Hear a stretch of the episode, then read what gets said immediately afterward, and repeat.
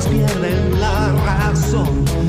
Seguimos en lo que viene. Lo que viene es un poco de música, un rock clásico, podríamos decirlo. Banda con una trayectoria bastante, bastante grande.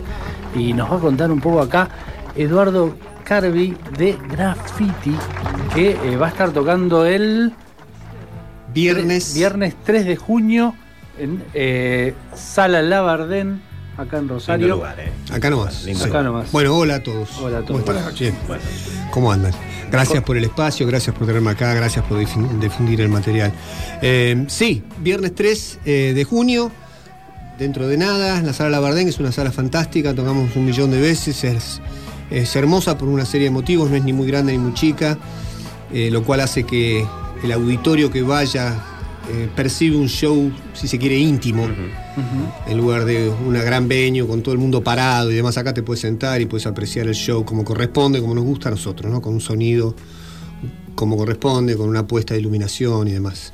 Eh, y así que es volver a, a una sala que ya conocemos muy bien y como les comentaba fuera del aire, con mucha ansiedad, ¿no? Porque presentamos no solamente los clásicos, sino que durante este periodo en pandemia en el que estuvimos todos guardados por un motivo u otro, eh, nos dedicamos a hacer de eso algo productivo y grabamos 38 temas. nada más y nada menos. Nada más. Tranqui, tranqui. Sí. La pandemia fue productiva, un poquito. Sí, 38 Lo, lo que no grabamos en 40 años lo grabamos en estos últimos tres. Son una banda que nace en los 80. Sí, mediados de los que 80. Va a tocar ahora en eh, pleno 2022 Sí. de la nueva era post pandemia. Sí.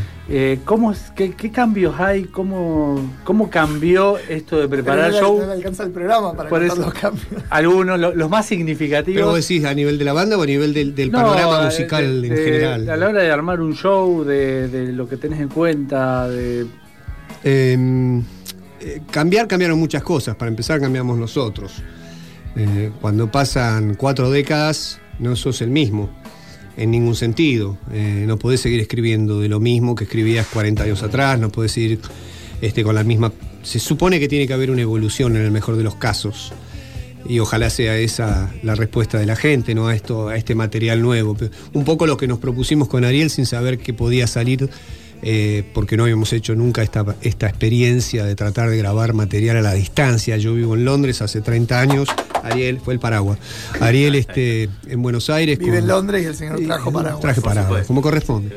Eh, eh, bueno, Ariel es guitarrista de Miguel Mateos hace 35 años, entonces él con sus giras, este, yo con mis cosas, el resto de la banda acá, eh, no, no era fácil. Este, y, y precisamente cuando nos encontramos con todo ese tiempo por delante dijimos, ¿qué hacemos?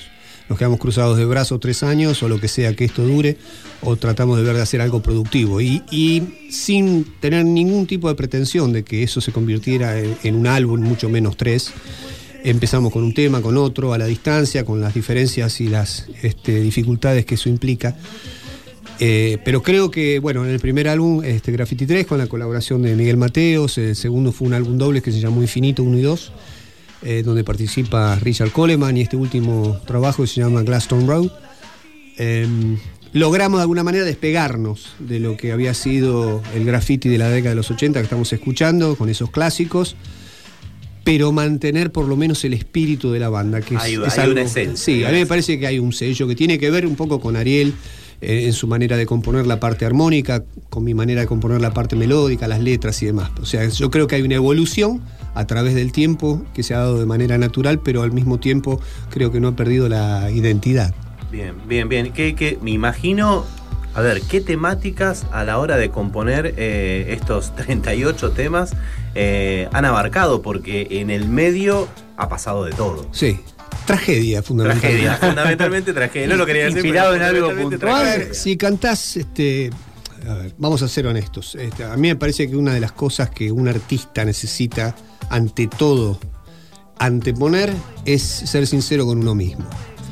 Eh, si en una época como la que pasamos en estos últimos tres años, no sé si ustedes perdieron a alguien conocido, amigo, familiar, etcétera, te pones a cantar este, algo alegre, sos un pelotudo, básicamente.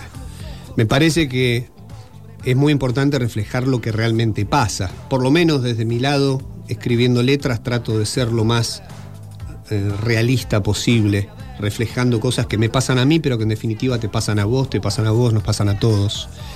Y abstraerse de eso y pretender de que todo es, es color rosa y viva la vida, me parece que no era el contexto. Eh, no porque seamos gente dark, ni, No, que- no, ni no, porque no, nos seguro. interese la depresión, sino porque me parece que ameritaba. Y así como en su momento escribimos canciones como Cansados de retroceder, en una época muy jodida de la Argentina, o Algo hay que mover, o, o No me importa, y veintipico de años después escribimos Males y escribimos Lejos del alma. Me parece que en este contexto ameritaba ser un poco más profundo, ir un poco más al hueso, y, y, lo que está pasando no está bueno. No, no, no, no. Hay, hay mucho para ir Y al Creo hueso, que habla de eso, sí. Exacto. ¿Cómo es armar, bueno, este show? ¿Hace cuánto que, que- no salían de gira, que no tocaban en vivo? Y el último show lo hicimos precisamente en la Labardén en el 2019. Yo ya tenía organizado, porque siempre viajo una vez al año, viajo por lo menos una vez al año, para abril-mayo, y en ese abril-mayo del 2020 yo ya tenía todo más o menos organizado para venir. Y, y no pasó. No pudo pasar. se- Pasaron se- cosas. se- Pasar- se pasó lo que todo, pasó. claro. Exacto. Y lo que uno no sabía, porque la incertidumbre también ahí fue un, un factor importante, nadie sabía nada de nada, ni, ni- ni qué estaba pasando, ni, ni cuánto tiempo iba a estar pasando, y ni las consecuencias de lo que estaba pasando.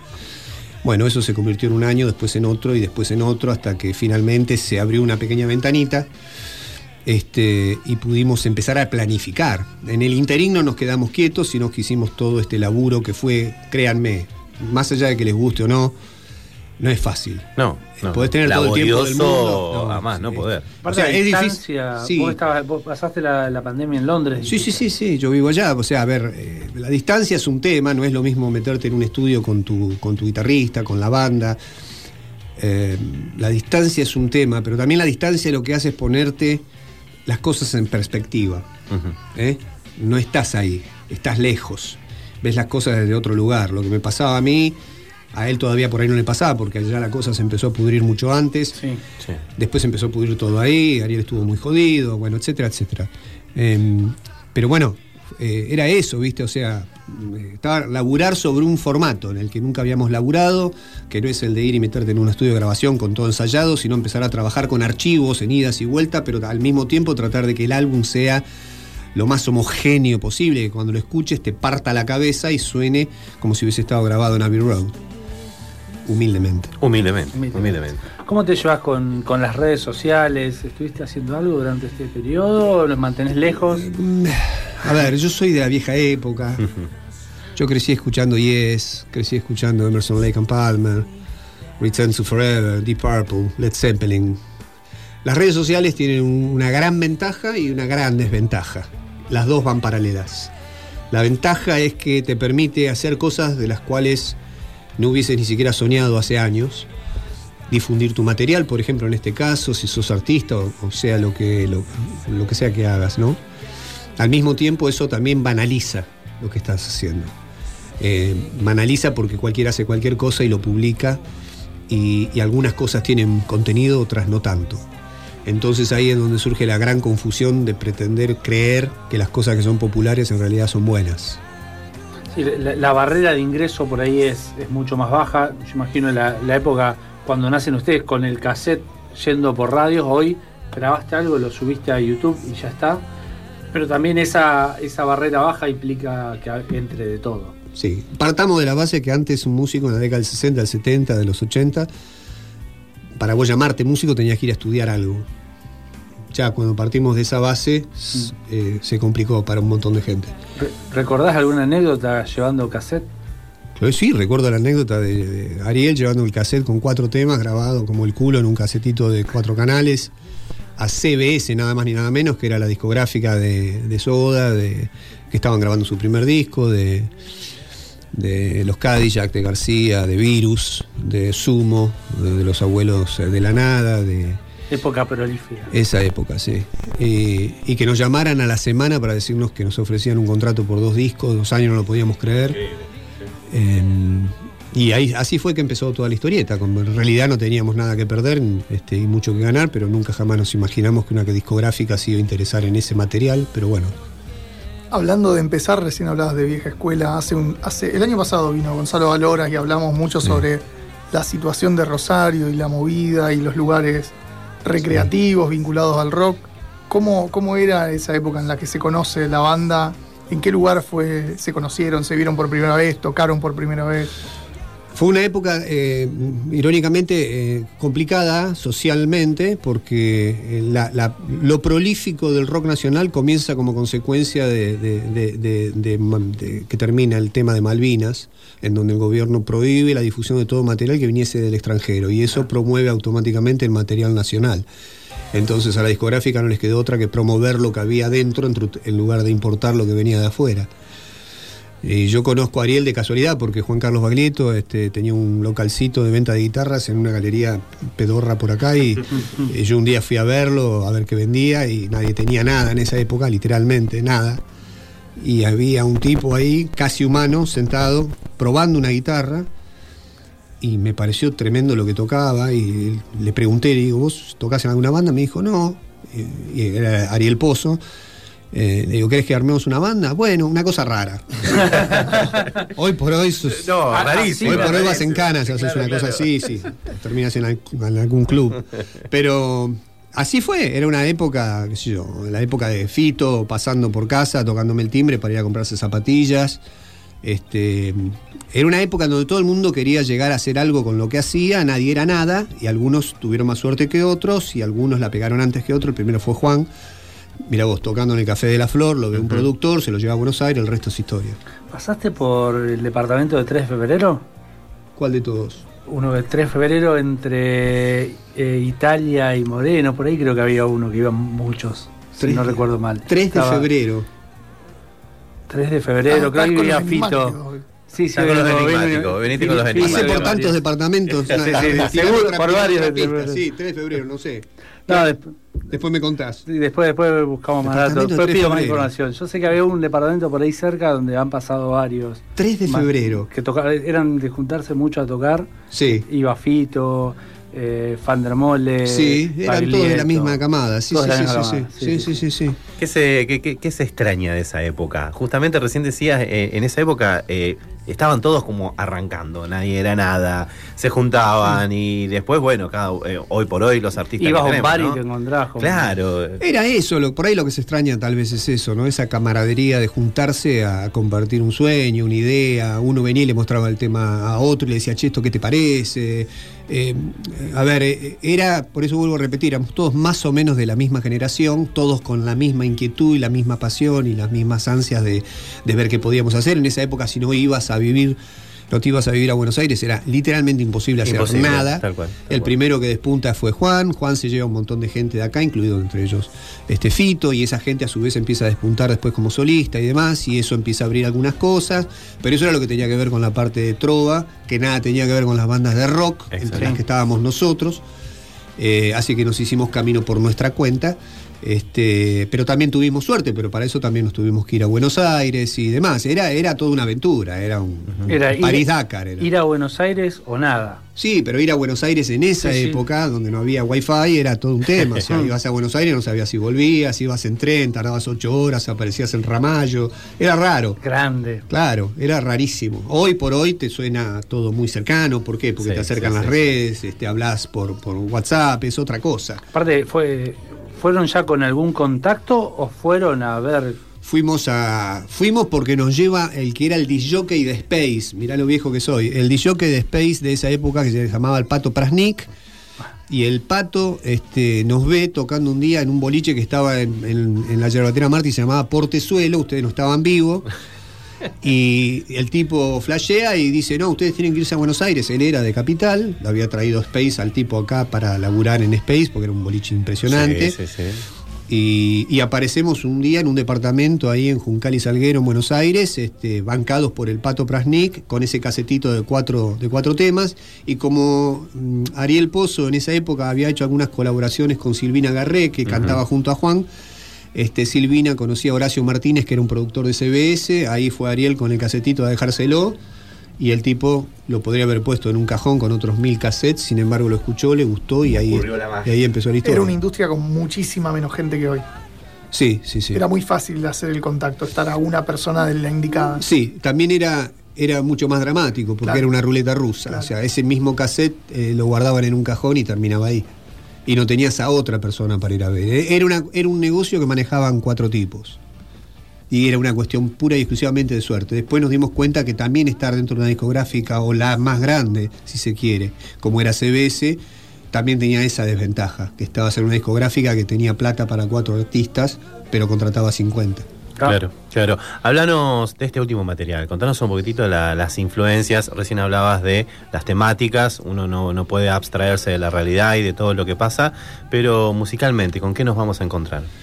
Creo que con una evolución, fundamentalmente. Creo que con un material, si se quiere, más crudo. Hay temas súper rockeros que tienen que ver con la esencia de la banda, pero también hay temas que no son rockeros y que te dejan un puñal clavado de por vida. Ahí estábamos escuchando cuando vinimos un tema que se llama Frío, eh, que tiene un video también muy copado, grabado en, en Edimburgo. Eh, creo que hay una evolución. Creo que hay una evolución musical, creo que hay una evolución de producción, creo que hay una evolución de sonido y creo que hay una evolución en, en las letras. Y Creo que las, eh, más allá de que te guste o no la, la música o los temas, o te guste más uno o más otro, creo que hay una relación que tiene que ver con contar una historia real que puede afectarte a vos, a mí o a cualquiera. Y los temas son aplicables a la realidad de todos nosotros. ¿Están pensados como discos a la vieja escuela? Viste, ahora muchos sacan de single y van, van Sí. subiendo a redes de, de a Eh, uno. eh, nosotros empezamos sin ninguna pretensión porque no sabíamos hasta dónde iba a llegar esto. Y uno nunca sabe la beta creativa hasta dónde da y por más que tengas tiempo y un piano, eso no quiere decir que puedas componer infinitamente. Pero se dio que pudimos armar el formato del primer disco, de Graffiti 3. Después empezamos a trabajar en infinito y lo que empezó con uno o dos temas nos dimos cuenta que crecía y los temas nos, realmente nos gustaban y algunos temas eran muy distintos a otros, pero eso no tenía nada de malo. Y ahí es donde decidimos abrirlo y hacerlo doble. Y Glaston Road, que es esto que estamos escuchando ahora, este, tremendo, es un tema, es un, es un álbum duro. Duro. Si estás depre, flaco, escucha otra Eh, escucha otra cosa. Mejor no. escucha, sí, olvídate. Bueno, pero llama la reflexión también, que eso está bueno. Esa es la idea, la idea es que lo que está contando es real. Si, si estás depre, ¿cuál de los tres? Eh, Graffiti 3. Si estás depre, metete en el 3, Ahí va, que te, arranca la cabeza porque es re violento y violento en el buen sentido. Es rockero, sí, sí. tiene Rockero. temas más poperos. Infinito tiene un par de temas poperos, hay un par de temas medio dark. Glaston Road, estamos hablando de otra cosa. Bien, bien. ¿Cómo, ¿Cómo es el proceso este de, de decir, bueno, estos son los temas que tenemos? Eh, ¿Cuándo hacen la limpieza de, bueno, estos no van? eh, los, ¿Los graban, prueban? ¿Cómo, ¿Cómo, se dio en este? ¿Cómo se dio en este último disco? Porque la, la cantidad, la verdad que Sí, son sí, muchos, sí, son sí. muchos. Eh, en- durante el armado del material somos muy autocríticos. Ariel es un tipo con problemas, yo también. Y cuando nos ponemos a laburar, es, este, somos muy autocríticos de nosotros mismos. No necesito que venga alguien y me diga, che, esto no. Yo- nosotros mismos decimos, "Eso- esto no va. Porque también sabemos muy bien que nos gusta determinada cosa y que sabemos que esto funciona para nosotros y, y punto. No nos interesa lo que se está escuchando, Bien. no nos interesa lo que, Bien. se- lo que está lo que- no me interesa si van dos personas, siete, no me interesa. A mí lo que me interesa es que esto le llegue a un tipo. Cuando un tipo me escribe por teléfono, como me pasó el otro día, eh, este tema me movió el piso cuando se murió mi vieja, ya está. Ahí sabes que. No me interesa más llegas-. Exactamente, exactamente. ¿Cómo ves la, la- la música hoy? Nosotros, haciendo notas a diferentes bandas, a diferentes artistas, nos encontramos con mucha fusión. Los artistas ya no, no se encasillan en un solo género, no van por el rock, no van por el pop, sino es una fusión y hasta eh, trayendo cosas del folclore, Sí. eh, fusionando realmente todo. Hoy se ve, bueno, mucho, a ver, también las colaboraciones con artistas mucho más jóvenes que Sí. hacen, bueno, el, eh, esta movida del trap Víctor y demás. Heredia con Catriel, creo que fue. Sí, bueno, se ven muchos de ese tipo de colaboraciones. ¿Cuál, cuál es un poquitito tu visión de, de la música actual? ¿Nacional? Nacional. Sí, sí, sí, la escena nacional. Eh, no, no, a ver, no, no quiero ser malo, pero no, no veo, no, no, no veo que haya referentes. Bien. ¿sí? No veo que haya referentes. Y no veo. eh, no porque no haya talentos que puedan ser referentes. Yo creo que hay más una preocupación en tratar de ver cómo puedo hacer para vender algo a alguien que en tratar de hacer un producto que sea grosso, copado. Que no se parezca por ahí a nadie, pero no tiene por qué parecerse a nadie.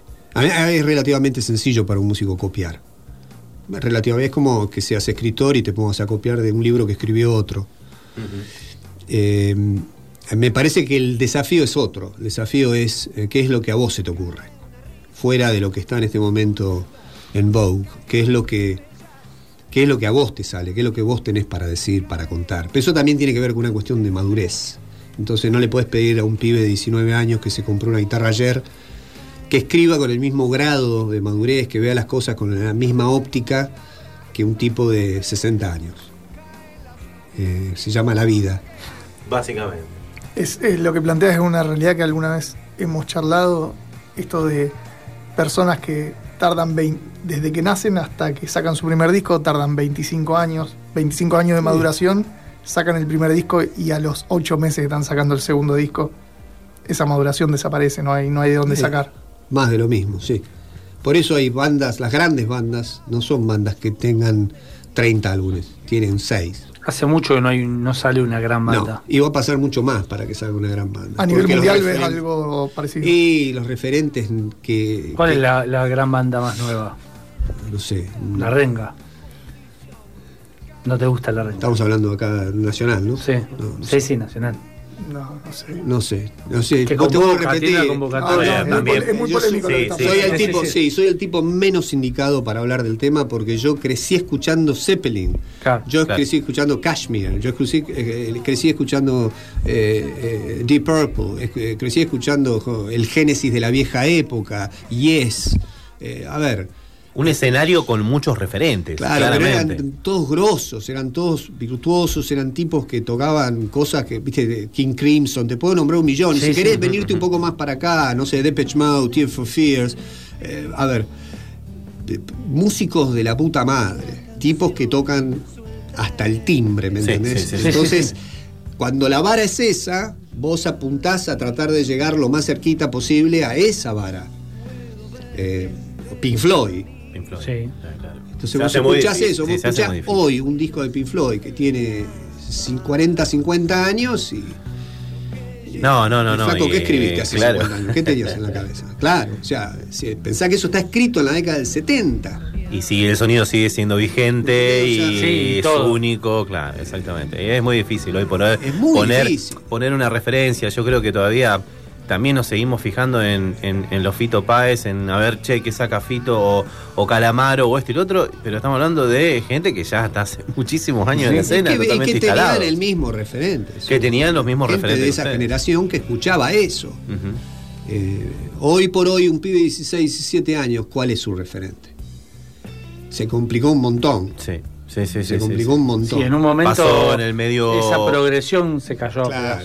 Claro, claro. ¿Cómo es prepararse para un show en vivo eh, después de, de, bueno, no, justamente, nos contaba fuera del aire que están preparando todo, eh, es eh, medio complicado de Sí. alguna manera. Sí, sí, complicado por los tiempos, porque no estamos todos presentes en un mismo lugar y recién mañana viene Ariel y demás. Ahí ya se ponen a ensayar, se Ahí nos ponemos a ensayar. ensayar el material que ya los chicos han ensayado, con Bien. pistas nuestras, eh, tanto de Ariel como mía, para tener esa referencia, pero que no es lo mismo ensayar con eh, el presente, y ahí donde uno, más que ensayar los temas que se supone que ya tienen que estar, este, es, es- es darle un formato al concierto en sí mismo, que tenga un sentido y no solamente tirar 20 temas o Bien. 25 temas a la gente para que los escuche, sino contar una historia, ¿no? Dentro de la historia de cada tema, contar una gran historia que encapsule esos veintipico de temas que vamos a hacer. Bien. ¿Va a haber clásicos? Va a haber clá- Sí, por supuesto va a haber los clásicos de siempre y, y- y después el resto va a ser todo este material y, y, no sé, repartiremos manzanitas con ¿Algún popcorn bis? para la ¿Algún gente. ¿Hay, hay un cover dando vuelta? No, no, no, no, no, no tenemos. No, no por una cuestión más que nada de tiempo. Sí. Sí, tienen Claro. cuatro Tienen- discos. tienen unos cuantos temas. Un disco doble y dos discos simples tenés para, 38 temas, claro. para todo. Me escapo este, y les pido Ah, mil tiene disculpas. otro compromiso, otro va. Me compromiso. escapo. Por supuesto. Última pregunta. Estaban tocando una vez al año, decías que estaban viniendo cada tanto.